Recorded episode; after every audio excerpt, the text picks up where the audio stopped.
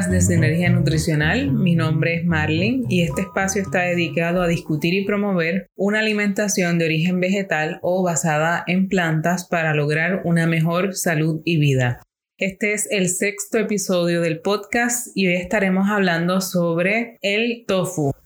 El tofu es un alimento que puede generar polémica entre las personas que desean consumir una alimentación saludable. Hay quienes lo odian y hay otros que lo aman. Esto sucede debido a la información diversa que se puede encontrar en Internet, así como el consejo de algún médico. El tofu es un alimento tradicional asiático. Existen diferentes tipos dependiendo de dónde se prepare. Existen unas siete variedades japonesas y muchas más versiones chinas. Es considerado una fuente alta de proteína, pues proviene de las habichuelas de soya o soja y es una legumbre que posee cerca de un 35% de proteína e incluye los nueve aminoácidos esenciales. También el tofu es fácil de digerir, es bajo en grasa saturada y no posee colesterol. Es rico en vitaminas como el calcio, hierro, fósforo, potasio y sodio. Posee vitaminas del complejo B y la vitamina E.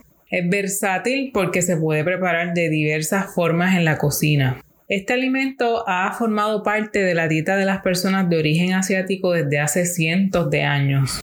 Los alimentos provenientes de la soja, como el tofu, el tempe y el miso, han sido parte de la dieta de los países asiáticos durante cientos de años. William Shortleff, uno de los autores del libro The Book of Tofu y director del Soy Info Center, señala que en Okinawa, Japón, hay un mayor consumo de tofu y su gente tiene la mayor cantidad de vida útil en comparación con otras regiones. Las habichuelas o frijoles de soja son relativamente fáciles de cultivar y proveen una gran cantidad de cosecha. El problema que se enfrenta hoy en día con esta legumbre es que ha sido modificada genéticamente para hacerla resistente a pesticidas y a plagas. Sin entrar en mucho detalle, existen dos formas en las que se han modificado estas habichuelas. La primera es la Roundup Ready, que es una soja resistente al herbicida Roundup o glifosato. La segunda es la soja BT, que significa que cuando un gusano muerde la planta muere porque ya tiene el herbicida incluida o incluido en su planta. Ambas formas de transgénicos fueron desarrollados por la compañía multinacional Monsanto, la cual fue comprada por Bayer hace un tiempo atrás. Te preguntarás cuál es la idea de modificar genéticamente la soja pues te contesto que la soja se ha convertido en la materia prima de la alimentación del ganado que se cría para carne. Se utiliza en la fabricación del alimento concentrado o los piensos de las vacas principalmente y también se utiliza su aceite como materia prima barata de productos ultraprocesados como lo son los bizcochos, las galletas, los panes, las pizzas, dulces, ketchup, queso, salsa, etc. Algo interesante a destacar es que si sueles evitar el consumir productos de soja, pero consumes carne de vaca, que es una carne convencional, o sea que no está certificada como orgánica, con mucha certeza estás comiendo carne de un animal que consumió soja transgénica y creo que con eso pues no se ha logrado mucho avance. Por otro lado, si consumes panes y galletas que poseen aceite de soja en sus ingredientes, con mucha probabilidad también estás consumiendo soja transgénica. En la actualidad existe un gran debate en diferentes países, pues muchos se han movido en pro o a favor de los consumidores al etiquetar los productos con ingredientes que son genéticamente modificados o transgénicos. En Puerto Rico mm, yo no he visto que esto suceda, aunque sí he visto que se han realizado muchos esfuerzos para tener este fin, pero yo ahora mismo voy al supermercado y veo los productos y en ningún lugar me dice que están eh, hechos con ingredientes transgénicos o, modificados genéticamente, así que hay que tener mucho cuidado. Además está decirles que mm, yo estoy totalmente en contra y opuesta al cultivo de las plantas que son modificadas genéticamente. La soja no es la única, el maíz también ha sido modificado genéticamente, eh, ciertos tipos de remolachas, zucchini, papaya, entre otros. Y creo que pues no es la manera correcta de hacer agricultura y por eso em, me he unido a algunos movimientos y algunas organizaciones que protestan y hacen actividades en contra y un trabajo de activismo para eliminar el uso de transgénicos en Puerto Rico. Y no solamente en Puerto Rico, en el mundo entero. Entonces, ¿es seguro consumir tofu? Pues depende del origen de las habichuelas de soja con que se hizo el tofu. Es bien importante que cuando vayas a comprar un tofu te fijes que esté etiquetado como un producto orgánico o non-GMO, o sea, sin transgénicos. De esta forma, la compañía que lo fabrica te está garantizando que ese producto eh, eh, no contiene transgénicos. Por otro lado, también existe una polémica en cuanto a los fitoestrógenos que posee la soja de manera natural y que muchos médicos y oncólogos le han prohibido consumir a las mujeres que tienen cánceres que son hormonodependientes, como pudieran ser el de mama o el de útero.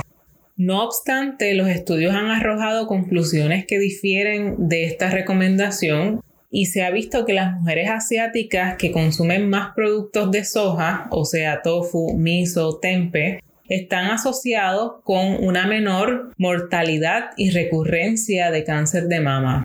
Otros estudios muestran que el consumo de productos de soja está asociado con un menor riesgo de cáncer de seno, incluyendo aquellas mujeres que tienen el gen BRCA.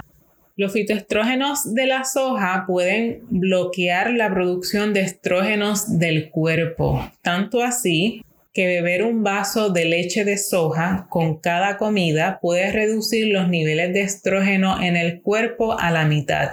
Hay que recordar que los niveles bajos de estrógenos en el cuerpo se asocian con menor riesgo de padecer cáncer del endometrio y de seno. Ahora hablemos un poquito sobre la fabricación del tofu. La elaboración del tofu es un proceso que no es difícil de realizar, requiere electrodomésticos que todos podemos tener en nuestro hogar y no necesita de un sometimiento de procesos agresivos con la soja ni demasiado especiales. Hace unos cuantos años atrás yo tomé un taller de cómo hacer tofu con una maestra de comida natural que es muy buena. Lo disfruté muchísimo, pero confieso que no he vuelto a practicarla hasta hace poco. Lo cierto es que mm, no hay nada mejor que consumir un tofu fresco. Desde mi punto de vista, eh, el proceso es un poco largo, pero muy gratificante. Es muy similar a la preparación de un queso de vaca fresco. Aquellos que hemos consumido tofu fresco sabemos de lo que estoy hablando. Para hacer el tofu se debe remojar las habichuelas de soja en agua desde la noche anterior. Luego se deben preparar la leche de soja utilizando una licuadora. Esta leche se debe hervir por varios minutos y llegada a cierta temperatura se le debe añadir un coagulante como puede ser el nigari.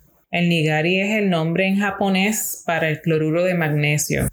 Em, es básicamente una sal de mar cristalizada sin refinar. El tofu que se hace con el nigari es más suave o sedoso y le llaman silken en inglés. También se utiliza el cloruro de calcio o el sulfato de calcio como coagulante. El tofu preparado con este coagulante se convierte en una buena fuente de calcio en la dieta. Es utilizado con mayor frecuencia en el tofu preparado en China y su textura es más sólida. Hay quienes también pueden utilizar vinagre, limón, sal de Epsom o sulfato de magnesio como coagulante. ¿Cómo podemos preparar el tofu? El tofu es un alimento sumamente versátil que se utiliza como sustituto de la carne en diferentes platos vegetarianos, al igual que el del huevo.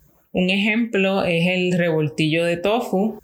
Puedes ver el tofu como parte de las salsas, de las ensaladas, de los quesos vegetales, etc., dentro de la cocina vegetariana o basada en plantas. El tofu que tiene la textura sedosa o silken es utilizado para preparar postres y hasta yogures dentro de este tipo de alimentación. Si algún día visitas algún restaurante asiático, verás que el tofu forma parte esencial de todos sus platos.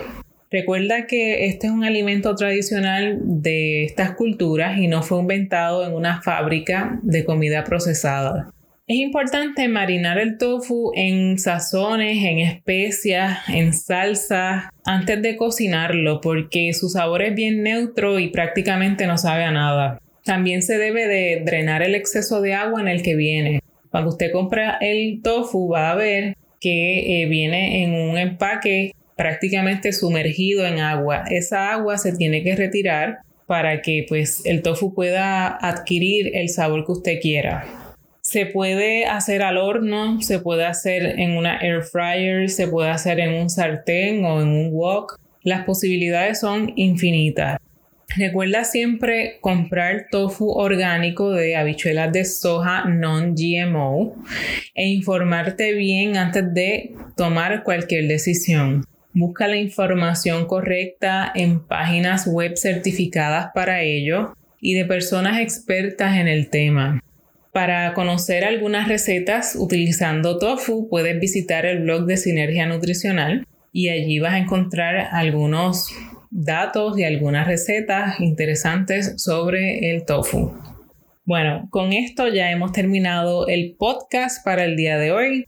Eh, si quieres conocer las referencias científicas que utilizamos para hacer este podcast o para saber más información sobre alimentación vegetal, estilo de vida saludable y recetas enfocadas en la alimentación vegetariana o basada en plantas, puedes visitar el blog de sinergianutricional.net o cualquiera de nuestras redes sociales como en Instagram bajo el nombre de Sinergia Nutricional o en Facebook como Sinergia Nutricional Blog. Al visitar el blog puedes registrarte para hacer tus comentarios o preguntas y suscribirte de forma gratuita en el newsletter cuando confirmas tu suscripción al newsletter. Te va a llegar un PDF gratuito con recetas e información. Espero que te haya gustado este episodio y recuerda darnos reseñas en la plataforma donde nos escuches.